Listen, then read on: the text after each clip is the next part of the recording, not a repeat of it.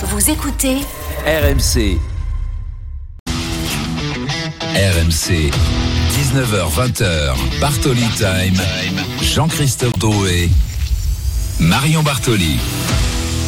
19h sur RMC dimanche soir, c'est désormais, comme vous le savez, notre rendez-vous, le rendez-vous de Bartoli Time, où nous allons débriefer pendant une heure un week-end de sport absolument exceptionnel. Et pour m'accompagner ce soir, mon fidèle camarade, mon petit joueur de golf à moi, Jean-Christophe Drouet. Comment ça va, mon JC Pour m'accompagner ce soir, je me suis dit, t'as changé de personne. Alors j'étais tout triste et tout ça, et en fait, non, c'est moi. Bonsoir Marion, bonsoir à tous. Euh, très heureux de, de, te retrouver. Tu le disais, un, un, un week-end magnifique et un programme exceptionnel dans ton émission Marion ce soir. Dans quelques instants, les Bleus sont en finale de l'Eurobasket face à l'ennemi espagnol Boris Dio. Le général manager de cette équipe de France sera ton invité. 19h20, Bartoli à la folie. Ce jour est arrivé, Marion. Malheureusement, Roger Federer euh, nous dit au revoir. Ivan euh, Lubicic, l'entraîneur du champion suisse, sera ton invité également dans Bartoli Time. 10h30, Bartoli Baston. Nous parlerons de Fabio Quartararo. Sa première place ne tient plus qu'à un fil et ça, ça t'inquiète un petit peu. Puis 19h45, ton agenda Lyon-Paris Saint-Germain ce soir en clôture de la huitième journée de Ligue 1. Marion, tu ne comprends pas la pression mise sur, euh, sur Peter Voss cette semaine, surtout avant d'affronter le, le, PSG. Bref, tu vas nous expliquer tout ça. Tu as beaucoup de choses à nous dire et à vous dire, les auditeurs. Mais on commence euh, parce que je sais que ça te tient à cœur. Comme on se retrouve. On y va là. Parker qui a l'écran de Joanne Petro pour peut-être le panier à 3 points. On y a une possession. Spain have won the gold medal the second time in a row at the Eurobasket. Bon moment et mauvais moment de part et d'autre. Voilà, on a tous des bons et mauvais souvenirs l'un contre l'autre. Donc, euh... Mais on les a tués. On est en finale. Face à côté Mais oui. Oh le regard. Oh le regard de Tony Parker et, et on en rate encore. Un. Et voilà, et on perd ce match au lancer franc. C'est ouais, abominable. Presque le pied sur la ligne. C'est abominable, on a perdu ce match au lancer franc. On les aime pas parce qu'ils sont forts, mais je pense qu'on nous aime pas parce que ce qu'on est fort et qu'on peut leur créer un, des problèmes. Ils nous dominent parce qu'ils pensent qu'on est de la merde. Et ça se voit dans leur visage. Ils nous prennent pour de la merde. RMC. La une de Bartoli Time. Là, le fameux discours de, de Tony Parker à, à la pause ouais, face ouais, à cette équipe comme c'était hier. espagnole, exactement l'équipe de France de basket qui retrouve ce soir en finale de l'Euro son meilleur ennemi. Six ans que, que ces deux équipes, Marion, ne s'étaient pas retrouvées. Une rivalité intense entre 2009 et, et 2016 en pleine génération. Tony Parker, vous l'avez entendu, et Boris Dio euh, qui va être avec nous dans quelques instants. Mais d'abord, Marion, cette équipe a été critiquée. Nous l'avons critiquée aussi, mais elle est là en finale. Absolument, j'y sais. Et franchement, on a été les premiers, effectivement, à ne pas croire à 100% dans cette équipe. D'ailleurs, il faut être honnête, à cette heure-ci, la semaine dernière, on l'évoquait déjà avec Rudy Gobert. Et pourtant, les Bleus sont là, à 40 minutes de l'or. Alors oui, ils nous ont pas forcément fait rêver cette compétition, mais ils sont là en finale et c'est le plus important. Alors, mea culpa. Cette équipe a du caractère et ça me plaît. Et je sais que tu as beaucoup de questions à, poser euh, à Borisio, le, le général manager, qui sera avec nous dans quelques instants en direct d'Allemagne. Ils sont déjà là, déjà en place. Notre duo fabuleux de, de, commentateurs, Arnaud Valadon, Stephen Brun. Salut les copains. Salut JC, salut Marion. Bonjour Marion, bonjour Salut JC. les copains, vous avez chauffé les cordes vocales?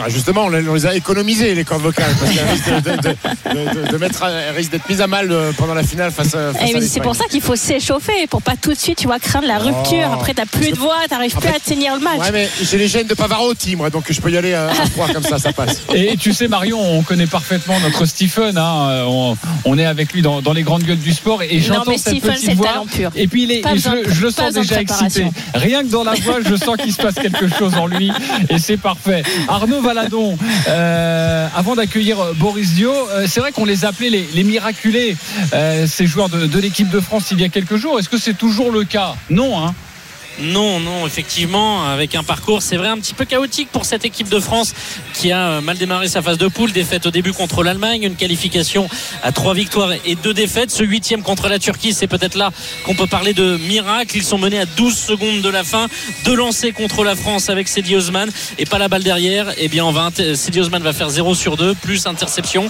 On s'en sort miraculeusement en prolongation. Eh bien, rebelote en quart de finale, même si là, on va dire que la fenêtre de tir était un peu ouverte, mais un peu plus ouverte, mais on était à à moins 7 points à 2 minutes de la fin. Pareil, la star italienne Fontecchio manque de lancer à 12 secondes de la fin. On arrache la prolongation et on passe. Et finalement, il y a eu euh, cette demi-finale contre la Pologne et cette victoire 95-54. Le seul match où on a déroulé et aussi le seul match abouti des Bleus de la première à la 40e minute. Bon, Stephen, on va pas Oui. se cacher quand même. Les Espagnols, on les aime pas beaucoup. Non, C'est non, quand on même plutôt nos ennemis. Donc raconte-nous un petit peu cette rivalité, la France-Espagne. Écoute, elle a débuté euh, en, 2000, en 2009, ils nous ont battus. euh, en 2010, euh, ils nous ont battus. En 2011, ils nous ont battus. Et le 2011 est peut-être le plus gros traumatisme euh, du basket français, où cette finale euh, de, championnat d'Europe où on est tombé contre les Espagnols. Il y a un autre traumatisme aussi qui est en 2015, notre Eurobasket. Chez nous, en France, à Lille, devant 25 000 spectateurs, ils nous ont sorti de notre Euro avec un Pau Gasol fantastique qui nous avait mis 40 points. Mais le problème, c'est qu'ils s'étaient vengés en 2013. C'était leur Euro chez eux, à Grenade, en Espagne. Et on les avait tapés. Donc oui. euh, Ah, on les- tu vois, là, ça me rassure. oui, parce que là, t'étais en train de mettre le moral à zéro, là. Non, non, non, on a tes, quelques tes victoires. défaites, tes On a- on a défaites, ils ont battu, ils ont battu. On a quelques victoires aussi en Coupe du Monde en 2014, mais on les aime pas. Mais eux nous aiment pas aussi, Marion, parce que sinon, si ça va que dans un sens, c'est pas bon. Il y, a, du respect entre les deux équipes, mais il y a aussi cette rivalité qui a été construite euh, depuis 10-15 ans, qui a peut-être un petit peu disparu aujourd'hui, parce que euh, les grands visages de cette équipe espagnole eh ben, sont maintenant à la retraite. Il reste que ce fameux Rudy Fernandez, Rudy Lamèche, l'ancien, le dernier des Mohicans de cette équipe espagnole. Et, nous, et, nous- notre euh, génération, Evan, Rudy, ils sont arrivés en équipe de France en 2014. Ils ont débuté par une victoire à la Coupe du Monde. Donc ils n'ont pas, connu ces, grandes défaites-là. Eh, Stephen, eh, c'est vrai qu'on on en parle depuis, depuis deux jours, depuis que l'on sait que l'on retrouve cette équipe espagnole. Est-ce que euh, euh, Vincent Collet, tu as quelques infos? Boris Dio sera à tes côtés dans quelques Il est instants. là, il vient d'arriver, Babac. Il vient Ah, d'arriver. Ah. On va, on, on va peut-être le laisser s'installer euh, tranquillement. Euh, Boris Dio, bonsoir, bienvenue dans Bartoli Time. Bonsoir, vous allez bien? Bah oui, très bien. très Bonsoir, bien. Boris. Marion. Je, je vais être un peu moins familière que, que ton ami Stephen. je vais pas taper Babac. Je vais faire a tout petit peu plus de formalité, tu m'excuseras. N'y a pas de souci. Merci, merci en tout cas Boris d'être avec nous à seulement 1h, 1h30 avant, avant ce match. On sait que tu as énormément de choses à gérer, bien évidemment, bien évidemment pardon, en étant le général manager de cette équipe de France. Boris, toute la compétition, on a critiqué le jeu de l'équipe de France. On n'était pas forcément confiants sur le résultat final. Et malgré tout, ils sont là à 40 minutes de ramener l'or. Chose que le basket français masculin n'a pas réalisé depuis le 2013 et votre titre acquis en Lituanie avec Tony Parker. Toi, tu as toujours cru au groupe? Oui, bien sûr. Bah, De toute façon, c'est ça qui compte. hein, C'est arriver au bout. hein. Euh, ce qu'on ce qu'on voit justement dans ce genre de compétition, euh, c'est rare d'avoir un, un- un parcours qui soit lisse, euh, avec euh, que des victoires faciles, euh, avec que des matchs euh, très bien joués. Euh, la fois où on a gagné la, la- dernière fois où on a gagné l'Eurobasket, la seule fois où on a gagné l'Eurobasket aussi, euh, on avait perdu euh, plusieurs matchs pendant euh, pendant la compétition et, et c'est aussi des fois ces, ces, ces défaites qui, euh, qui forgent le, le caractère et qui nous permettent d'aller euh, d'aller jusqu'au bout. Donc euh, bien sûr, il y a eu euh, il y a eu des matchs qu'on a qu'on a moins bien joué que d'autres, Euh, mais dans l'ensemble justement, on a su montrer que bah, l'équipe était soudée et que dans les moments difficiles, elle arrivait à, finir sur le dessus. Écoute Boris, moi j'aimerais te poser une question un petit peu sur, sur l'impact des journalistes. Moi parfois lors de ma carrière, effectivement les journalistes n'étaient pas forcément extrêmement élogieux envers euh, pas mal de critiques qui me trouvaient, mais finalement les meilleures réponses que j'apportais c'était sur le terrain par les victoires et par la gagne et le résultat. Et j'ai l'impression que c'est vraiment ce que vous êtes également en train de faire à présent. Est-ce que vous restez totalement hermétique sur ce rôle qu'ont les médias dans une telle compétition, ou est-ce que les critiques parfois peuvent un tout petit peu fuiter dans l'équipe et, et ça vous touche? Non, justement, alors je, pense que juste on arrive quand même pas mal à faire euh, abstraction et sinon je dirais que ce serait plutôt même le, contraire. Je pense que les critiques motivent euh, souvent euh, nos joueurs. Alors c'est un petit peu différent, c'est sûr, en, sport collectif, on arrive à, se rassurer les uns les autres aussi. en, équipe et, du coup c'est vrai que les critiques parfois bah, soudent et nous aident à, à justement nous, euh, nous dépasser. Mais sinon, au-delà de ça, je pense qu'on a quand même toujours été aussi assez confiant de, notre jeu de la façon euh, qu'il fallait aborder les matchs pour, euh, pour les gagner. Et c'est vrai que on a eu des critiques bah, sur la façon dont on jouait, sur, sur la construction peut-être offensive, etc. Mais quand même, ce qui compte, c'est de, de gagner les matchs et de savoir comment gagner les matchs et, à ce niveau-là, les joueurs ont été parfaits. C'est l'événement ce soir avec ce match magnifique entre la France et l'Espagne, finale de l'Euro euh, basket. Boris Dio est, est notre invité euh, dans Bartoli Time. Stephen Brun, Oui. euh, dis-nous, Boris à tes côtés, il, aime bien les Espagnols? Est-ce que, est-ce que tu peux nous en dire plus? Bah, Boris, Boris, il a fait quasiment l'essentiel de, de- de- de sa carrière en équipe de France en- en- avec, avec les Espagnols. Et je pense qu'il y a des bons moments dans, dans la carrière de Boris. Et il y a aussi des moments plus tristes dans cette équipe d'Espagne. Maintenant, Boris, toi qui es, qui es en dehors, de, est plus joueur. Alors, il y a Evan et, et Andrew qui nous ont dit que quand tu as appris que c'était l'Espagne, tu étais un peu chaud, limite, tu étais à deux doigts de, de- de- de- de demander à Vincent d'être dans le roster. C'est vrai ça Moi, j'irai pas jusqu'à remettre le short quand même non plus, faut pas déconner. mais euh, mais non, ça, ça rappelle ça rappelle quelques souvenirs, bien sûr. Alors euh, oui, il y, a- il y a eu il y a eu l'Espagne. euh, Avant, il y a eu la Grèce qui, qui s'est mise souvent en travers de notre chemin, et puis et puis l'Espagne après pendant pendant pas mal d'années. Donc on a eu beaucoup de matchs, de belles rivalités, et, euh, et du coup c'est clair que ça ça rappelle toujours des souvenirs. et, et ton Vous avez mangé là, de la paella hier soir au menu? Non, Non, c'est ce soir. ça. c'est pour ce soir, Ton, euro, Boris, c'est, euh, euh, je crois que c'est ta première grande compétition en tant que avec ce rôle-là en dehors de, en dehors de l'équipe. Tu avais les jeux, tu t'as fait les jeux aussi. Comment tu, tu le vis, toi, en tribune, à regarder le match? Est-ce que tu intériorises tout ou t'es plutôt, t'es plutôt plutôt des contracts, c'est vraiment différent que, que la façon que, que, que d'être que d'être joueur, d'avoir la pression vraiment de jouer, d'avoir un impact sur le sur le terrain, parce que euh, le fait de, de, de, de se prendre la tête sur le côté, ça va pas, ça aide pas de toute façon les, les joueurs sur le terrain et ça change pas le, le résultat. Donc euh, non, je suis plutôt serein pour les matchs. ouais. Très bien, parfait. Euh, c'est un euro Boris. particulier, Boris. Vas-y, vas-y Marion, vas-y. Stephen me prend toute mon émission. Et ça Bientôt dans mon Marion hein, émission. Stephen, euh, promis. Bartoli, c'est les- l'émission. hein. C'est pas, tu l'auras la brun, la brun. euh, Un bras chaud. Attends un peu. Il est impatient. Moi, Boris, j'aimerais é- évoquer un sujet qui paraît extrêmement intéressant. C'est que tu as une expérience colossale et énorme de ce genre de finale que tu as su remporter, des adversaires que tu connais par cœur. Est-ce que tu as parlé finalement de ta propre expérience avec les joueurs dans les vestiaires ou tu estimes que ce moment leur appartient et tu restes plutôt un peu plus en retrait Moi, je suis plutôt, je suis plutôt en retrait. Alors après, il y a certains joueurs avec qui j'ai déjà joué de toute façon, et, euh, on a eu des expériences euh, communes et on a eu l'occasion d'échanger. Euh, donc moi, échanger sur vraiment ces, ces expériences-là, c'est- plutôt dans le fait de, se concentrer, de garder la tête froide. Mais c'est une équipe aujourd'hui qui est assez mature et qui arrive à, faire ces, choses-là. Mais c'est à eux aussi bah, de, se faire leur propre expérience, c'est sûr. Ça fait du bien d'entendre Boris Dio dans cette émission à maintenant 1h20 du coup d'envoi entre la France et, l'Espagne. Euh, Stephen Brun, euh, Oui. j'imagine que tu vas poser aussi la question, Stephen, à, à- à Boris, mais selon toi, là, ça va se jouer? Sur quoi cette rencontre? Bah, une finale, c'est. Il y a plus que l'aspect basket. Euh, je pense que tactiquement, euh, les joueurs savent exactement ce qu'ils ont à faire face à cette équipe espagnole. Euh, ça veut dire une question d'adresse aussi. Comment gérer la pression d'une finale? Comment gérer l'événement? Même si la plupart de ces garçons-là ont déjà joué une, finale de- de- des Jeux Olympiques à Tokyo. Écoute, cette équipe. c'est- un Eurobasket particulier parce que c'est un Eurobasket où on retrouve l'équipe au centre du projet parce que ces équipes qui tournaient autour d'un garçon, elles sont plus là. On retrouve deux équipes où tout le monde est intégré. Même s'il y a un garçon en Espagne qui s'appelle Lorenzo Brown qui pour moi fait la pluie et le beau temps dans cette équipe-là, la clé du match, elle va forcément résoudre à limiter l'impact de, ce joueur américano-espagnol. si on l'éteint, on a de belles chances de, prendre la breloque, euh, mon cher JC. Boris, d'accord avec ça Ouais, ben en fait, moi, je- trouve que déjà c'est en défense qu'on gagne qu'on gagne les finales euh, et les, championnats en règle générale et on l'a vu sur les matchs coup près. Euh, et, euh, et ensuite, bah, c'est à l'équipe qui en, veut le plus aussi. Et donc ça, on va voir sur le terrain. On sait que nos, nos joueurs en veulent beaucoup. Et donc si les deux équipes en veulent beaucoup, ça va faire un match serré et intéressant.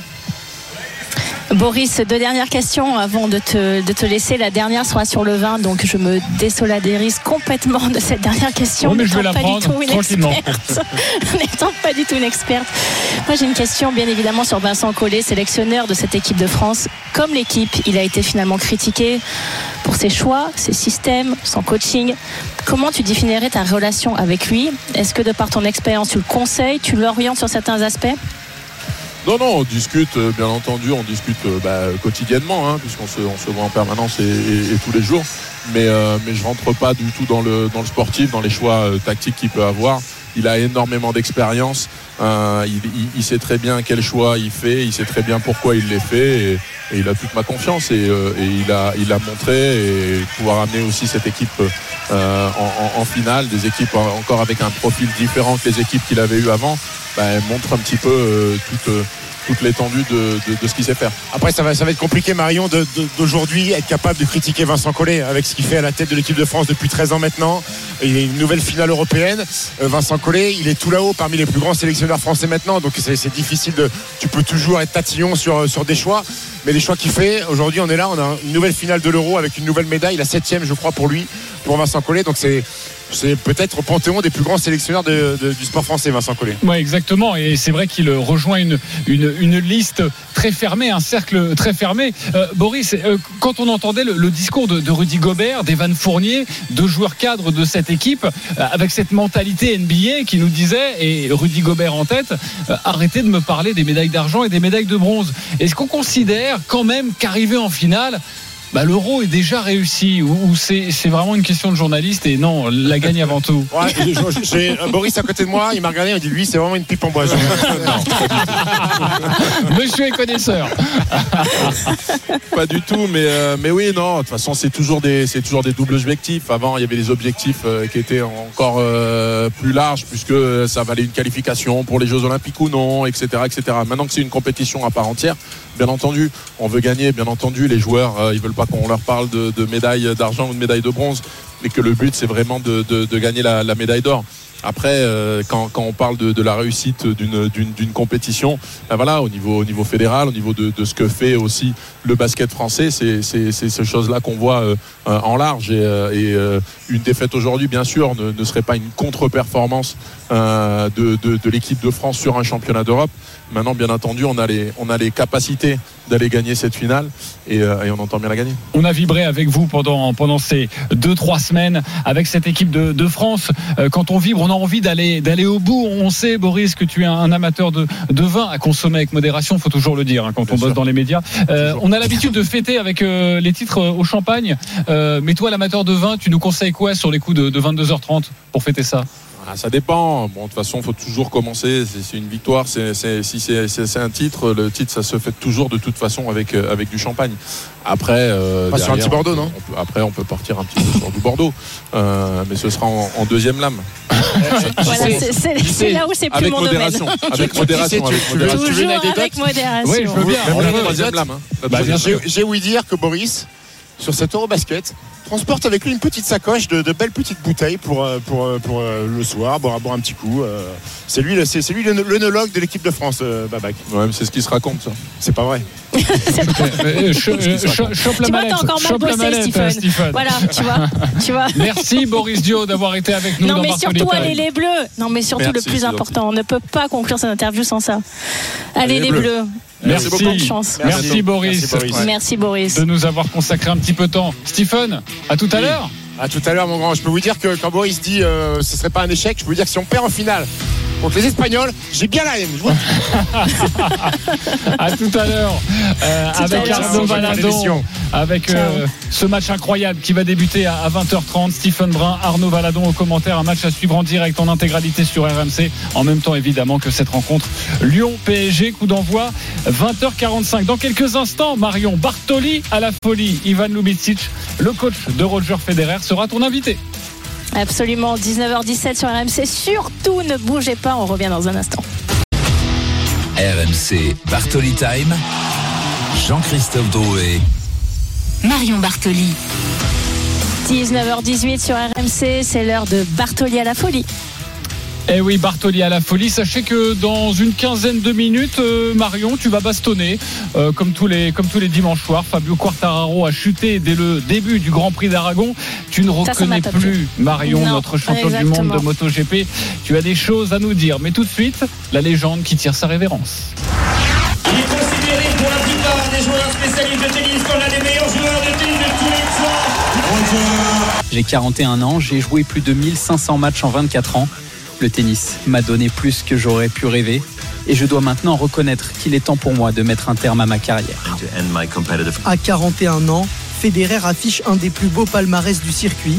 103 trophées au total, dont 20 titres du Grand Chelem. Je voudrais dire au tennis, je t'aime et je ne t'oublierai pas. I love you and will never leave you. Le point final de 24 années d'une carrière couronnée de succès et une place parmi les plus grands au panthéon du sport. RMC, Bartoli. À la folie. Et forcément, ton coup de cœur, Marion, cette semaine concerne Roger Federer, l'homme aux 20 titres du Grand Chelem, même si la fin se rapprochait inéluctablement. On le savait, la légende a créé un, un séisme, tout de même dans le monde du sport, avec l'annonce de, de, sa retraite après la Lever Cup. Ce sera le week-end prochain. Euh, tout a déjà été dit, Marion, sur Roger Federer, l'élégance, le champion. Mais, mais raconte-nous un petit peu ton Roger, toi qui l'as côtoyé sur le circuit. Absolument, j'y sais. Je vais te raconter deux anecdotes qui pour moi le, le caractérisent vraiment. C'était en 2007, je venais d'atteindre pour la première fois la finale de Wimbledon et j'avais été invitée, ce qui est extrêmement rare, au bal des champions, même en étant seulement la finaliste. Et Roger était là et j'étais déjà tellement fan de lui que j'étais arrivée avec une photo lui pour lui demander un autographe. Il avait regardé la photo et m'a dit mais tu sais t'as quand même fait finale de Wimbledon tu devrais pas me demander un autographe j'ai dit non non je suis tellement fan tellement fan de toi tellement fan de ton jeu j'aimerais tellement peut-être un jour essayer de te ressembler avoir peut-être un titre en commun avec toi et donc il m'avait extrêmement gentiment signé cet autographe. Et puis à partir de ce jour-là chaque fois que je le croisais en tournoi il me demandait toujours mes nouvelles comment ça allait de continuer à m'entraîner. Et puis je l'ai recroisé cette année bien évidemment à Wimbledon encore une fois où il est venu, il a été invité pour la célébration du centenaire du cours central. Il a eu une ovation comme j'ai rarement entendu ce central de Wimbledon vibrer à un point pareil lorsque les deux portes se sont ouvertes et que John McEnroe a introduit Roger Federer comme étant le champion de Wimbledon à huit reprises. Et juste avant ça, cinq minutes avant, on était là en train de discuter de nos enfants, de la vie, de son épouse, de son genou, toujours avec la même décontraction, toujours avec le même sourire et toujours avec cette volonté de partager, de s'ouvrir. Il a une, une capacité à, gérer à la perfection tout ce qu'il fait, qui le rend tellement humain et tellement aussi un immense champion quasi inaccessible. À ce côté de face qui m'a toujours vraiment extrêmement marqué.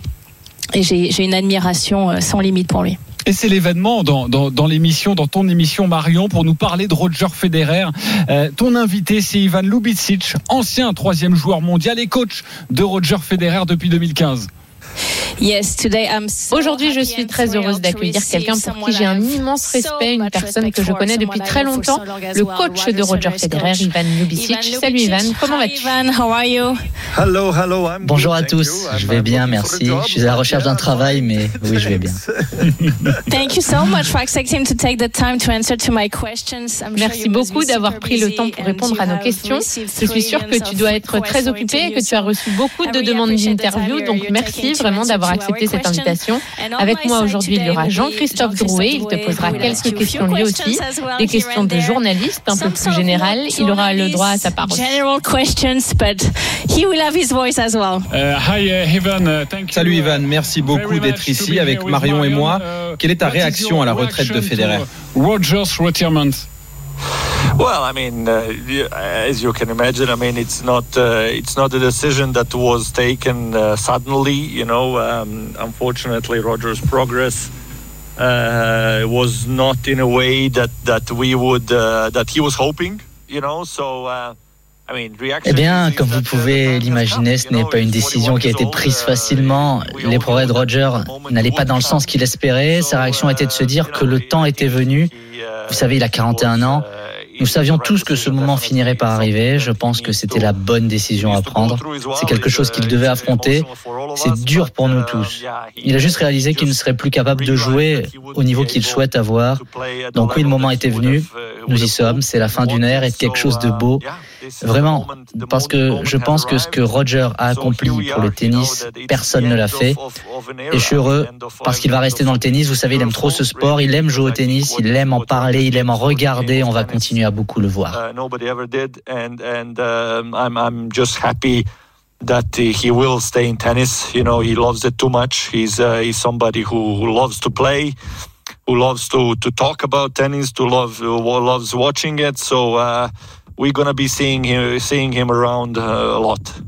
Uh, Ivan, Ivan, quand as-tu appris que Federer désirait arrêter Well, I mean, we, we spoke uh, we spoke about it. I mean, honestly, since since you know a uh, long time, you know that uh, we knew that the moment is is On en parle depuis un moment. On savait que ce moment allait arriver. Nous savions qu'il ne pouvait pas jouer éternellement. En fait, il y a 6-7 semaines, il a constaté que ses progrès n'étaient pas suffisants pour lui. Il voulait être opérationnel et en forme pour la Lever Cup. Il s'est dit, je vais jouer, ce sera suffisant pour la Lever Cup. Ce n'était pas réaliste de dire qu'il allait retrouver le niveau qu'il souhaitait avoir, mais oui, on le savait depuis un moment. Lever Cup, obviously, but uh, you know, it's, it's just uh, not realistic that he can come back to the levels where he wanted. So it's, it's been it's been some time now. Ivan, Jean-Christophe. Ivan, Jean-Christophe est ici pour poser les questions tristes. Je n'aime pas beaucoup les questions tristes. Je veux des moments joyeux. Je voudrais revenir en arrière avec toi et repartir où tout a commencé. En décembre 2015, tu rejoins le camp de Federer pour devenir son coach.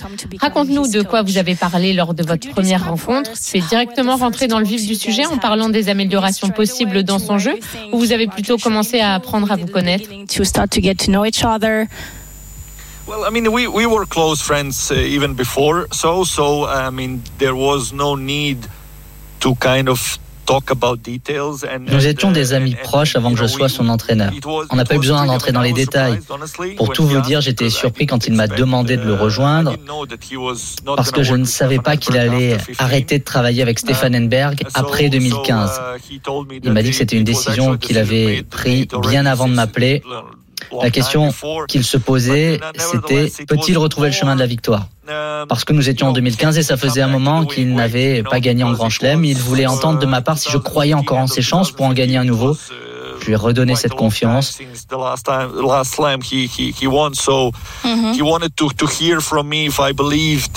that he can win it, and, I gave him that, confidence, that trust that I, said that I remember saying that I wouldn't sign for one. Je me rappelle lui avoir dit, je ne signerai pas pour un, je pense que tu peux en gagner plusieurs. Je pense que c'est exactement ce qu'il avait besoin d'entendre. Nous nous sommes mis au travail pour y arriver. Vous savez, avec ce joueur, vous ne travaillez pas la technique, tu ne vas pas changer sa façon de taper la balle. C'est pourquoi c'est difficile pour les commentateurs télé ou les personnes qui ne sont pas à l'intérieur. Ce n'est pas facile d'observer le travail du coach avec lui. C'était plutôt le travail sur la confiance qui était important. Le travail sur des petits détails ici et là. Il fallait qu'il soit de nouveau sûr de lui. Et on a vu euh, ce que ça donnait, particulièrement en 2017. En 2018, quand il joue en confiance, c'était génial de le voir de nouveau jouer de cette manière. Bringing him back, bringing the confidence back, which we saw once he got it, what he did in 17 and 18 especially. Exactly. And, and, and it was, it was, it was obviously joy to see him playing again, you know, uh, the way he can play. Ivan Lubicic est l'invité de Bartoli Time, Marion Bartoli, avec l'entraîneur de Roger Federer après cet événement de la semaine, euh, le roi qui se, qui se retire, qui tire sa révérence. Marion. Yes, who is Roger Federer's coach. And I mean, I could do this interview for two hours, but obviously we have to wrap it up. Sort of 15, 20 minutes. I will have so many questions to ask you, but I'm going to come back to that. Je pourrais faire cette interview pendant deux heures. Malheureusement, on doit faire plus court. J'ai tellement de questions à te poser, mais j'aimerais revenir sur ce moment auquel j'ai eu la chance d'assister en bord terrain. Sur cette finale de l'Open d'Australie en 2017 face à Rafael Nadal, je pouvais sentir la tension dans les deux camps. Quand je me tournais, quand je me tournais à gauche, il y avait le camp de Nadal et quand je me tournais sur la droite, il y avait celui de Federer. Nous sommes dans le cinquième set, Nadal mène 3-1 avec un break d'avance et à la fin, Federer gagne 6-3 le dernier set avec le Hawkeye sur la balle de match. On a un son à te faire écouter. on the match point and we have a small sound for you, Ivan, to take you back to that moment. Première balle, elle dedans. Allez, il y a un coup droit à mettre là. Oh là là Il le met à out. Oh, c'est pas possible. il avait un coup droit penalty, c'est-à-dire un coup droit ah là là, ouais. très jouable pour un garçon comme lui. Ah oui. Il n'a pas le droit de le rater. Il demande quand même le Hawkeye, mais mais je pense qu'elle est faute. Ah, cela dit, Nadal n'a pas l'air sûr de lui. Si jamais elle touche, si jamais elle touche d'un millimètre, la finale est pliée. Elle touche, elle touche Ah, c'est incroyable Grâce à la vidéo, Federer remporte l'Open d'Australie, son dixième titre du Grand Chelem. C'est pas une joie habituelle parce que il a fallu attendre 10 secondes. Mais voilà, la victoire est là pour Federer en 5 manches. 6-4, 3-6, 6-1, 3-6, 6-3. Extraordinaire Federer, le revenant. On l'avait plus vu ce circuit de six mois. Peux-tu nous décrire dans quel état de joie et de bonheur vous étiez à ce moment-là? It's, it's very difficult to describe it. I mean, it's it's honestly it's one of the happiest moments in in my tennis career, including my playing days. I mean, it's it's it's something that we all hoped to to to to get to, and uh, you know that whole tournament was was magical. Oh, c'est vraiment très difficile à décrire. Honnêtement, c'est un des plus beaux moments de ma carrière de tennis, même en comptant mes années de joueur.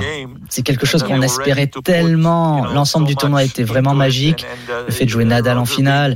J'ai adoré le fait que les deux joueurs soient tous les deux d'accord pour dire que c'était le match le plus important de l'histoire du tennis. Ils avaient tellement donné pour le jeu. Roger était mené d'un break dans le cinquième. Malgré ça, je pense qu'il jouait de la bonne manière. Il jouait bien. Je savais qu'il pouvait retourner la situation ce que nous ne savions pas, c'est que c'était seulement le début d'une série incroyable qu'il a eue pendant un an et demi. Il était tellement ému. Nous l'étions tous, mais en regardant en arrière, c'était tellement important pour lui. On peut sentir les cinq ans d'attente qu'il a eu avant de nouveau gagner un grand chelem. C'était vraiment un grand moment et surtout un soulagement. On a tous pu voir ça dans le résultat qui a suivi avec la victoire à Wimbledon. En ne perdant aucun set en 2017. Les gens ne parlent pas assez de cette victoire. Gagner un grand chelem sans perdre un set, c'est énorme, en particulier à Wimbledon. C'est très difficile à décrire, mais pour revenir à l'Open d'Australie, j'ai revu le match beaucoup, beaucoup de fois, je peux vous le dire. À chaque fois, j'ai des frissons. C'est le moment le plus fort de ma carrière, comme je l'ai dit, et je suis heureux et fier de l'avoir vécu, de la manière dont il a commencé à dominer Nadal sur toutes les surfaces autres que la terre battue après ça. Il m'a donné beaucoup de fierté sur le travail que nous avons accompli. and I still every single time I have a goosebumps. It is the most emotional moment, as I said, and I'm so happy and proud, of course, that that that that, that moment came. And the way he then started to dominate actually Rafa on, on, on every court other than clay after that, you know, yeah. he, he gave me gave me a lot of a lot of pride of the work that we have done. And you said it, Ivan. He won Wimbledon after that. He also Comme tu l'as dit, Ivan, il gagne Wimbledon après ça. Défendre son titre à l'Open d'Australie en 2018 a aussi été quelque chose de remarquable. Quand je pense à Roger, je pense au mot perfection. Je pense qu'il est l'épithète de la perfection. Je pense qu'il n'y aura jamais un nouveau Federer à cause de ça. Quel serait le mot que tu associerais à Federer? Le premier mot. Et comment tu décrirais ton Roger? Celui qu'on ne voit pas et celui que les caméras ne filment pas. And how will you describe your Roger, the one we don't see and the one the cameras don't film? Well, I, I, would, I would, yeah, perfection. I mean, I, I don't know what you mean, but perfection for me, you know, it, it's something that you, you're trying to achieve but doesn't exist. You know, that's why I like better word excellence. You know, he's mm-hmm. he's excellent in, in, in, in everything he does, and, and not in a way that he's you know, trying to be something. He is what he is. You know, he's just trying to be excellent uh, mm. father. He's trying to be perfection. excellent husband. He's trying to be Je vois ce que tu veux dire, mais pour moi, la perfection, c'est quelque chose que tu veux atteindre sans jamais y arriver. Je préfère le mot excellence. Il recherche l'excellence dans tout ce qu'il fait. Il essaye d'être un père excellent, d'être un mari excellent, un joueur de tennis excellent. Le plus important, il essaie d'être un excellent modèle pour les générations à venir. Je n'ai jamais discuté de ça avec lui, mais je pense que l'une des raisons de sa longévité, c'est cette volonté de laisser son empreinte sur la jeune génération, pour qu'ils puissent le voir jouer. Il a vraiment une volonté de transmettre un maximum cette excellence. C'est quelque chose qui sera toujours avec lui. La manière qu'il a d'aborder la vie, la manière dont il vit, j'ai beaucoup appris de lui. Je pense que dans notre relation, j'ai plus appris de lui que lui de moi. Bon, j'espère vraiment l'avoir aidé à gagner un peu plus, mais ce que j'ai vraiment appris de lui, c'est surtout en dehors du cours, c'est quelque chose dont je suis fier et heureux d'avoir pu vivre avec lui. Definitely hope that I helped him, you know, a little bit to to to to win win a bit more. But what I what I uh, realized and what I uh, get to know from him is that you know how to go about things outside of the court, and this is something that I'm extremely yeah. pr- proud and happy to be able to to to live with him. C'est l'événement dans Bartoli Time. Ivan Lubicic, l'entraîneur de Roger Federer, est avec nous. Euh, Ivan, Ivan, dans quel état d'esprit se trouve Roger actuellement? Plutôt triste ou tu le sens plutôt apaisé? Well, he's emotional. I mean, he's uh, he's definitely peaceful. I mean, sad and uh, all at once. You know, it's it's it's a moment of, of reflection. It's a moment of of Il est dans l'émotion, il est plutôt tranquille, mais à la fois triste. C'est un mélange des deux. C'est un moment de réflexion, mais également un temps pour la célébration. Nous allons célébrer sa carrière, certaines choses. Je lui ai reparlé de la finale de Wimbledon 2019, mais même après un match comme ça, on avait réussi à célébrer ce qu'il avait fait. Il est vraiment et surtout reconnaissant de tous les moments qu'il a vécu dans sa vie et tous les succès qu'il a pu avoir. Je ne suis pas certain que le mot triste soit le bon mot à utiliser. Moments and happy life and the success that that that it was around him. So uh, I don't think sad sad is the word that is going to be used around Roger. Not now, not before, and never never in the future. Well, as you said, Ivan, and you said it absolutely rightly so, Roger has touched, inspired and encouraged. Ce que tu dis, Ivan, c'est absolument ça. Roger a réussi à convertir de nombreuses personnes au tennis, à commencer à jouer et à prendre une raquette. Maintenant, la Liver Cup arrive dès la semaine prochaine et comme tu l'as dit, il va être célébré et je l'espère de la meilleure des façons. Bien entendu, tout le monde va pleurer, qu'on soit devant notre télé ou à Londres pour voir la dernière danse de Roger, ses derniers pas. Est-ce que tu sais si la cérémonie est déjà préparée ou au contraire, est-ce qu'il y aura des surprises All the celebration already prepared, or is it something that's going to go with the flow and, and how Roger will feel it, or is it something a little plan? I, I honestly have no idea. I mean, I'm I'm I'm coming. I'm gonna be there. Uh, so I don't know what I. I Très honnêtement, j'en ai aucune idée. Je ne suis pas sûr qu'il y ait un véritable plan. Bien entendu, il veut faire partie de l'équipe et il veut jouer le plus possible. play, and he was gonna try to play as much as possible. You know, but um, I I I'm not. Même en double. Uh, yeah, I mean, yeah, doubles, yeah. you know, doubles, singles. I Of don't course. know. I mean, honestly, I at this point it also doesn't matter. I just want to to see him on the court as well. You know, Of so um, uh, so I, I don't think there's going to be like. Ah, je sais pas encore. Il serait triste de ne pas pouvoir jouer, mais nous allons surtout euh, fêter toute sa carrière. Donc je ne suis pas certain que la Lever Cup sera la seule et unique cérémonie pour lui dire merci. C'est peut-être même juste le début des célébrations. Where everything is going to kind of end, you know? So Mm-hmm. uh, it will be it will be uh, beginning of celebrations rather than rather than one one single event. Okay, well, that's a great information. Thank you so much for that. Thank Oh, merci Ivan pour toutes ces informations. Merci d'avoir pris du temps pour nous répondre. Les derniers moments de Roger à la Laver Cup seront un moment bien entendu rempli d'émotions, mais j'en suis certaine très joyeux également. But very happy moment. Thank you very much. Thanks for having me. Merci à Ivan Lubicic d'avoir été avec nous, le coach de Ferré, de, fait de Roger Federer, pardonnez-moi. C'était l'événement dans ton émission Marion Bartoli. On va revenir dans quelques instants car tu n'as pas trop aimé et tu n'aimes pas trop ce qui se passe autour de Fabio Quartararo en ce moment. 19h37, on va se remettre de nos émotions un petit instant et on revient tout de suite. RMC Bartoli Time. Jean-Christophe Drouet. Marion Bartoli. 19h40 de retour sur RMC. J'avais pensé à la moto pour Bartoli Baston, mais franchement, je suis à deux doigts de changer mon sujet pour Ah bon l'anglais de JC. Oui, non, mais là, franchement, là, là, là, là, là, je dis non.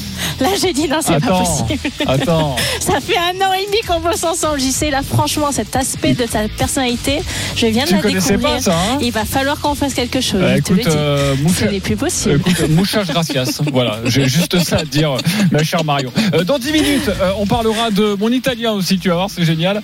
Euh, ton agenda aussi, euh, ta soirée sera largement occupée par Lyon, Paris Saint-Germain. Tu ne comprends pas la pression mise sur euh, Peter Boss avant cette rencontre face au PSG. Mais tout de suite, Fabio Quartararo, bras du noir. Alors qu'il a une chute, oh une chute terrible, une chute terrible. Euh, c'est peut-être un pilote Yamaha, peut-être Fabio Quartararo euh, qui a chuté. Fabio Quartararo qui est au sol et qui est éjecté à l'issue de euh, ce premier virage. Et bien le Français qui est au sol, le Français qui voulait se battre, aller au combat, et bien euh, qui a chuté. Fabio Quartararo a percuté Marc Marquez et Fabio Quartararo a donc lourdement chuté, mais le pilote français va bien. On a eu quelques infos. Il est passé évidemment par le médical. Euh, il a été soigné par le médecin euh, du euh, Continental Circus. Il va bien, évidemment, Fabio Quartararo. RMC. Bartoli Bastonne. Et oui, rien ne va plus pour euh, le champion du monde français qui a abandonné, vous l'avez entendu, dès le premier tour du Grand Prix d'Aragon, sa principale, euh, son principal concurrent, Francesco Bagnaia, qui est resté sur quatre succès de suite, a terminé à la deuxième place. L'Italien n'est plus qu'à 10 points de Fabio Quartararo. Marion, tu, tu ne reconnais plus notre champion du monde. Tu as même un peu, un peu peur pour lui à- avant la fin de cette saison. Absolument, j'y sais franchement, je le reconnais plus du tout. Fabio, il était largement en tête après l'Allemagne. J'avais l'impression que ce championnat du monde, il était plié. Et là, depuis les cinq derniers Grands Prix, son avantage en termes de points fond à vue d'œil. Il avait 91 points d'avance, il en a plus que 10. Il a perdu 81 points en l'espace de cinq Grands Prix. 81 points, bien sûr, pris par Francesco aussi, qui revient derrière lui, qui le talonne. Heureusement, aujourd'hui, Francesco a fini que deuxième. Il s'est fait griller la Oui. politesse sur les dernières secondes vraiment de ce Grand Prix, sinon il revenait, revenait plus qu'à 5 points. Il y a eu deux abandons sur le Grand Prix des Pays-Bas et comme tu l'as dit aujourd'hui à Aragon, Grande-Bretagne 8e, Autriche un bon Grand Prix 2e, Saint-Marin derrière 5e. Une chute aujourd'hui, franchement je commence à énormément m'inquiéter. Surtout je me demande l'impact psychologique que peut avoir aujourd'hui Fabio en se disant qu'il avait quasiment championnat du monde acquis et là il y a tout à refaire, toute son avance a complètement fondu. Ils partent sur l'Asie, ils partent au Japon et la Thaïlande avec un back-to-back qui a vraiment pas être évident à gérer. Donc il y a beaucoup d'inquiétudes. Et L'impact, euh, euh, c'est important d'en parler. Et justement, Marion, peut-être que Paul Lafitte, notre spécialiste MotoGP, va nous apporter des, des éclaircissements. Salut Paul. Salut JC, salut Marion, bonsoir à toutes et à tous. Euh, Tu as commenté euh, cette Salut, course, on l'a dit il y a quelques instants, on t'a entendu, il reste cinq grands prix, Marion l'a rappelé. Euh, le coup psychologique, tu y crois toi? Oui, évidemment, évidemment, car euh, Fabio Quartararo est en train de baisser la garde. hein. Marion le, le rappelait, de- depuis cette course, les, les choses ne se passent plus aussi bien qu'en début de saison. Euh, il est obligé aujourd'hui, pour que les gens comprennent bien, de surperformer, car sa moto, sa Yamaha, n'est plus au niveau de la Ducati, un Ducati qui truste les pole positions, qui truste les victoires, avec évidemment Bagnaia, mais également Enea Bastianini, qui sera, rappelons-le, pilote officiel Ducati la, la saison prochaine. Et c'est vrai qu'il est obligé au, au guidon de cette Yamaha, eh bien d'aller au-delà de la limite. Aujourd'hui, euh, sur l'accident euh, à Motorland en Aragon, euh, c'est un fait de course, hein, car Marc Marquez a été obligé de se déporter pour éviter justement Enea Bastini dans le virage 2 euh, du premier tour. Et lorsqu'il a remis son filet de gaz, eh bien il a percuté l'arrière de la Yamaha. Donc c'est un, fait de course qui n'est pas imputable à Marc Marquez. C'est une erreur de pilotage de Fabio Quartararo. Mais c'est vrai que psychologiquement, cela devient de, de plus en plus dur. Et lorsqu'encore une fois, Marion rappelait qu'au soir du Sachsenring en Allemagne, lorsqu'il avait gagné la troisième course de la saison, il comptait 91 points d'avance sur son rival italien. Eh bien, tout le monde pensait que la messe était dite et que le, championnat serait plié. Euh, eh bien, euh, il s'est euh, lui aussi trompé, peut-être un excès de confiance aussi. Et je pense que les, cinq dernières courses, avec notamment le Grand Prix de Motegi dans une semaine au Japon, encore en Thaïlande dans 15 jours, seront encore une fois favorables au Ducati. Et on voit mal comment Fabio, avec cette nouvelle chute aujourd'hui, eh bien, pourrait redresser la barre. En tout cas, on a aujourd'hui de, sérieux doutes sur le pilote Yamaha. Justement, Paul, tu, l'évoquais, ça me paraît extrêmement intéressant. Ducati est déjà aujourd'hui a été euh, sacré champion du monde du constructeur. Ils ont reçu aujourd'hui leur, euh, leur, leur prix, leur trophée. Donc ils sont largement en tête, on va dire, en termes de machine et de performance. Mais est-ce que tu penses que le pilotage et la confiance qu'a Fabio dans, dans quand même ce qu'il a pu accumuler l'année dernière champion du monde et cette avance quand même énorme qu'il avait au classement peut lui servir maintenant dans la dernière ligne droite de ce championnat du monde pour s'accrocher là-dessus et quand même se dire qu'il peut lutter non seulement plus qu'Armégal mais aller gagner ou tu crois que franchement dans un petit coin de sa tête il se dit que franchement maintenant il l'a perdu et que c'est c'est quasiment mission impossible? Non, Marion, cette, euh, Fabio Quartaro fait partie de, de cette race de, de champions, un petit peu comme Max Verstappen en, en Formule 1 ou encore Lewis Hamilton. Il va rien est en lâcher. tête, hein.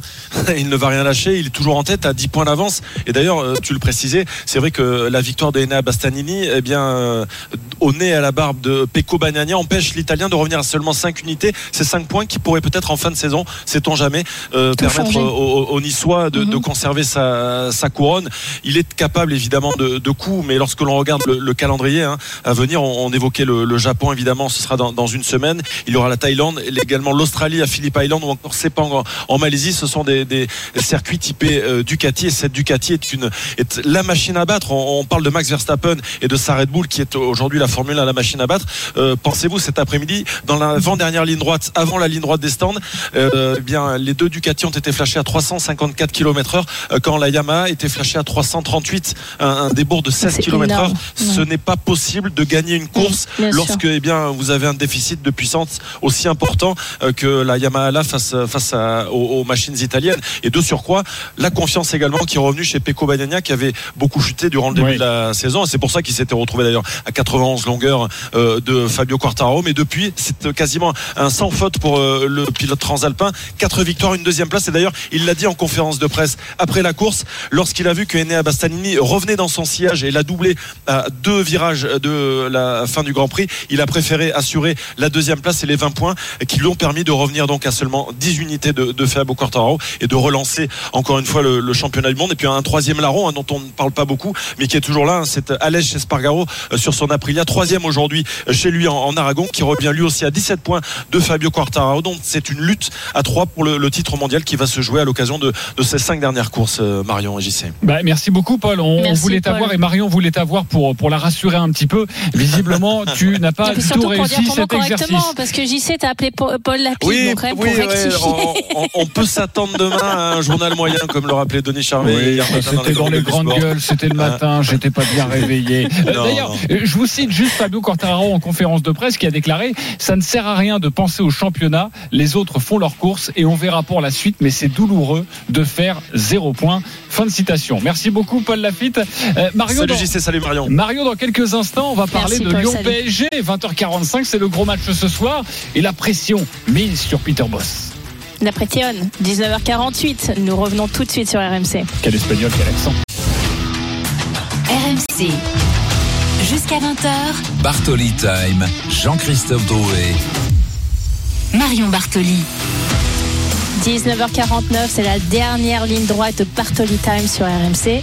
Nous allons parler de mon agenda, n'est-ce pas, JC Exactement. À partir de 20h, un rendez-vous à vous donner, car vous le savez, le sport continue sur RMC. Une soirée exceptionnelle. L'after live autour de Thibaut Giangrande. Dans quelques instants, l'avant-match Lyon-PSG et France-Espagne. Finale de l'Euro de basket, évidemment.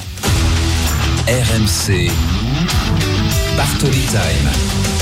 Alors ton agenda, euh, Marion, ta soirée, tu as prévu de regarder, oui, le basket évidemment. On, on bien était avec euh, sûr. Boris Dio à, 19h. Mais il y a également ce Lyon-PSG, l'affiche du soir en Ligue 1, coup d'envoi 20h45. Marion, tu voulais évoquer la situation lyonnaise, deux défaites de suite pour Lyon, à Lorient, à Monaco. Et, et voilà le, le retour de l'entraîneur mis sous pression. Exactement, le retour des vieux démons. Et je comprends pas trop, franchement, JC, la pression que met Vincent Ponceau sur son entraîneur. Je trouve ce climat de défiance qu'il installe via en plus les médias extrêmement malsain et délétère. Alors ces déclarations sont, faut, faut savoir, on va dire, lire un petit peu entre les lignes. Disons qu'il déclare qu'ils ont changé en accord avec lui pas mal de choses, dont l'effectif, avec le retour de la casette Tolisso, le recrutement du latéral gauche de l'Ajax, l'Argentin Tagliafico, pour son leadership. Ils ont changé également l'état d'esprit. Il estime qu'aujourd'hui, il a tout pour performer avec cette équipe et qu'ils attendent des résultats. Donc moi, quand je lis ça dans un article, je lis un petit peu entre lignes je me dis, mon coco, tu nous as fait deux défaites contre Lorient et Monaco. Ma patience de l'année dernière, on a fini huitième, c'est terminé. Et à la prochaine écartade, le coup près va, va tomber. Et ça, franchement, je trouve vraiment pas que pour préparer un match, surtout contre le PSG, ça soit le genre de sortie médiatique qui peut mettre les joueurs en confiance et le coach en confiance. J'ai pu écouter d'ailleurs Peter Bosch après la défaite contre Monaco. Il a été interrogé puisque déjà il y avait des rumeurs qui commençaient à circuler sur justement cette défiance un petit peu de Vincent Ponceau. Il a été plus que énigmatique sur sa réponse. Il a fait une réponse de trois mots, donc je pense que ça l'agace copieusement. Et je pense vraiment pas que ça soit euh, l'attitude à adopter pour, pour aller défier le PSG. Ah, Alors Mario, il a été un peu plus loquace euh, en conférence de presse juste avant le match face au Paris Saint-Germain. Tu parlais de Vincent Posso, le, le directeur du, du football. La question lui a euh, nouveau été euh, posée. euh, Peter Boss, Euh, écoute bien sa, sa réaction. Bon, il dit pas grand-chose de plus, mais mais bon, il a il a conscience de la pression. Ouais, mais pas plus que normal. Parce que, comme je dis, quand tu t'entraînes un grand club, la pression est toujours là et tu sais, les objectifs sont, sont hauts. Encore une fois, qui, qui est normal.